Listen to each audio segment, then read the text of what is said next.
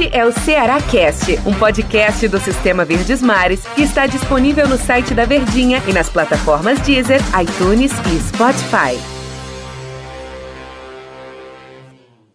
Oi, pessoal! Um abraço para todos vocês. Sejam bem-vindos a mais uma edição do Cearacast. Eu sou o Antero Neto e é hora da gente trazer as informações, as análises, os detalhes do que aconteceu na decisão do Campeonato Cearense. Hoje não é aquele dia em que o torcedor do Ceará tá satisfeito, tá feliz, né? Porque o time perdeu o título. Estou muito bem acompanhado aqui pelo Tom Alexandrino e Daniel Rocha. Hoje estamos nós três aqui, até porque é uma edição especial.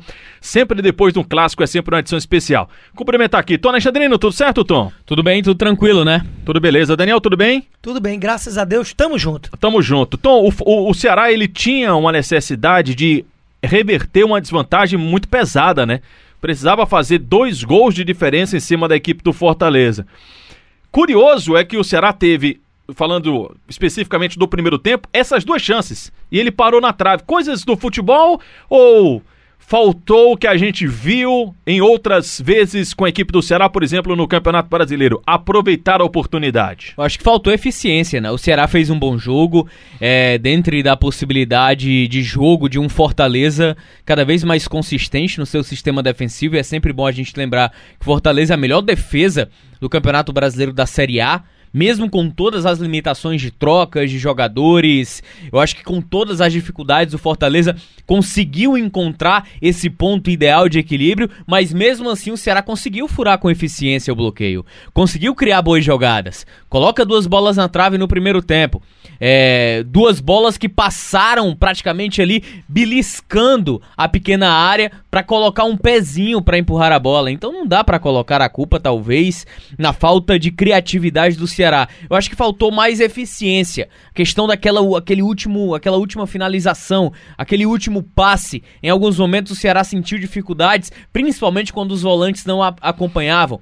O Vina, na minha visão, não fez uma boa partida. Em vários momentos teve dificuldade de vir buscar esse jogo, de ter essa bola no pé, no pé de trocar pra, passes, de iniciar a jogada. Então o Ceará, ele num primeiro momento teve uma consistência, uma profundidade, principalmente com o avanço ali do Fabinho pelo lado direito. Depois o Fortaleza consertou aquele sistema defensivo e aí o Ceará teve mais dificuldades. Foi muito mais na base da bola aérea, cruzamento, jogadas de possibilidade de escanteio, falta próximo ali à grande área. Então foi um Ceará que apresentou bom futebol, até consistência de criatividade, mas esbarrou na eficiência, eu acho que também alguma situação de clássico que não conseguiu uma eficiência maior. O, o, o Daniel, o Ceará é, fez o jogo que se esperava dele? Ou você não? Acho que Antero, o Ceará poderia ter feito diferente assim.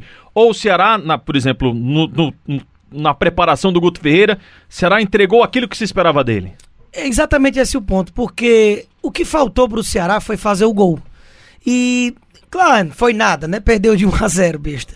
Mas eu tô falando que, é que tô falando é a questão de que o time criou, o time produziu para tal. Uma coisa era não ter jogado bem, era não ter conseguido ameaçar, era ter sido facilmente anulado pelo sistema de marcação do Fortaleza. Só que não foi o que aconteceu, principalmente no primeiro tempo.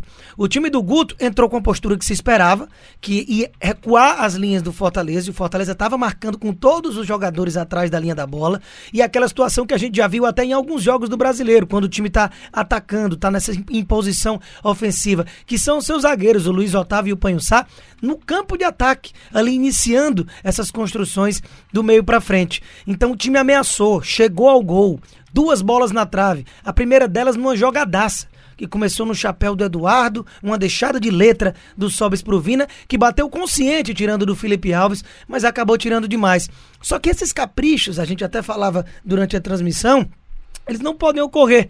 Você precisa. Você começa um jogo menos dois. Você precisa tirar dois gols. Você precisa quase que ser 100% assertivo lá na frente. Não, você tem você, que ser. Você tem que ser. Porque não aconteceu, sabe? Então não adianta ficar chorando o leite derramado, é mais bater na mesma tecla. Pelo menos produziu. Você pode olhar a história do copo meio cheio, meio vazio. O lado positivo é que o time jogou bem. Encarou o time que tem a melhor defesa do campeonato, como falou o Tom, do campeonato brasileiro, né? Uma das melhores defesas do Brasil hoje. Uma consistência defensiva e conseguiu furar. Conseguiu chegar, romper a marcação. Não botou para dentro porque faltou o capricho e botar essa bola para dentro na finalização. Né? Eu achei muito parecido, é, ouvindo vocês falar aí, Tom, Daniel, é, sobre o que a gente fala de, do Campeonato Brasileiro. Quando a gente fala do Campeonato Brasileiro, não é que o Ceará tenha ou ele entre em campo com esse cenário que ele teve contra a equipe do Fortaleza, que era necessidade de fazer, por exemplo, dois gols. Mas é que ele entra com a necessidade de ser um time assertivo, de aproveitar as oportunidades, de ser um time letal. Então, o que aconteceu em alguns jogos no Campeonato Brasileiro foi muito claramente com o que aconteceu com a equipe do Ceará na, decisão. E, e, quando isso acontece, Tom, você acha que a mágoa pela perda do título ela é mais, ela é amenizada? Eu acredito que sim, Antero. Acho que a, a gente observar e o futebol ele ele deveria ser observado e olhado não apenas através da ótica do resultado, mas a ótica da evolução. O Ceará ele precisava é, se desvencilhar de vários problemas para poder fazer conquistar o resultado de dois gols de diferença, né? Foi um Ceará que se impôs dentro de campo, foi um Ceará que jogou no aspecto ofensivo melhor do que o Fortaleza, apesar de alguns momentos o Fortaleza ter acertado a marcação, mas foi um Ceará que conseguiu, dentro das possibilidades, dentro da proposta, dentro da obrigação, ser melhor dentro de campo. Mas o melhor nem sempre se traduz no resultado. O comportamento do Ceará, na minha visão, foi positivo para a sequência do campeonato. E aí a gente precisa, aliás, a temporada. A temporada. Né? E aí a gente precisa observar alguns outros aspectos. Né? Quando o Ceará sofre o primeiro gol, claramente o Guto dá um demonstrativo de que dificilmente iria conseguir o resultado, é, pelo menos com aquela equipe principal, que ele considera titular, com o risco de estourar jogadores. O Ceará correu até pelo menos ali o minuto 70, 75, mais do que em outras partidas nas competições, dentro do Campeonato Brasileiro, dentro de outros momentos também na própria Copa do Brasil. Então foi o Ceará que demonstrou uma intensidade física muito forte, uma entrega e uma exigência que poderia você correr o risco de, inclusive, estourar jogadores importantes. Mas eu acho que a gente deve avaliar o aspecto no todo. É difícil, às vezes, para o torcedor ter a sensação e entender de que o resultado, por mais seja uma perda de título, bicampeonato, aquela zoação do torcedor,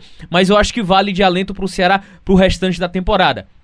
Tem elenco, tem um grande treinador. O Guto, na minha visão, vem fazendo um, um ótimo trabalho. Hum.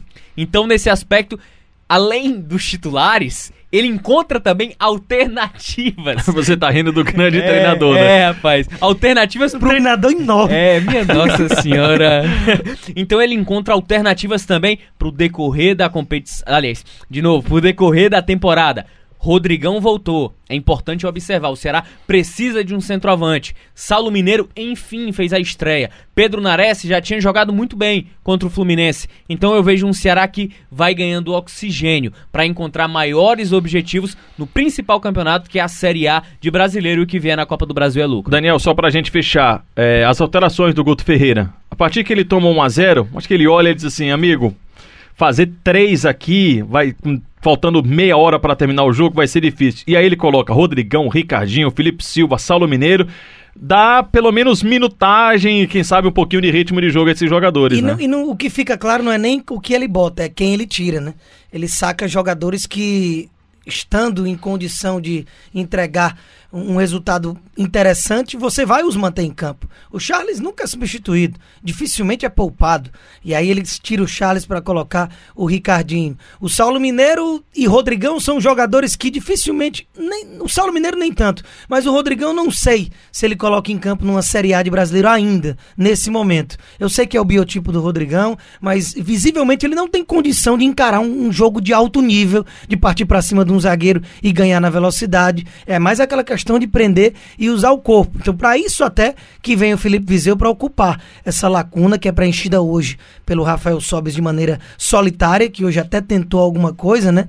Mas a questão é que a, quando você bota Bachola no lugar do Vina também, quando você tira o Sobral no intervalo, por mais que ele precisasse de um time mais agudo, o Sobral é um cara imprescindível e ele chega à frente também. Eu vi essa substituição mais como uma precaução física, por mais que nesse momento ele ainda não tivesse abrindo mão, digamos assim. Mas realmente as alterações elas deixaram claro que eu preciso segurar esses caras muito importantes que sábado já vão ter um compromisso seríssimo e agora Infelizmente o campeonato foi pro buraco. E com um gol da forma que foi é o que é. fica mais doído ainda, né? É uma falha grande da defesa do Ceará, especificamente do Thiago Panhussá. Vida que segue, como o Daniel falou, sábado o Ceará já enfrenta o Coritiba pelo Campeonato Brasileiro. Daniel, muito obrigado. Tom Alexandrino, obrigado também. Valeu, hein? A todo mundo que Tamo acompanhou o Ceará Cast. Amanhã tem mais. Um abraço. Até lá. Este é o Ceará Cast, um podcast do Sistema Verdes Mares que está disponível no site da Verdinha e nas plataformas Deezer, iTunes e Spotify.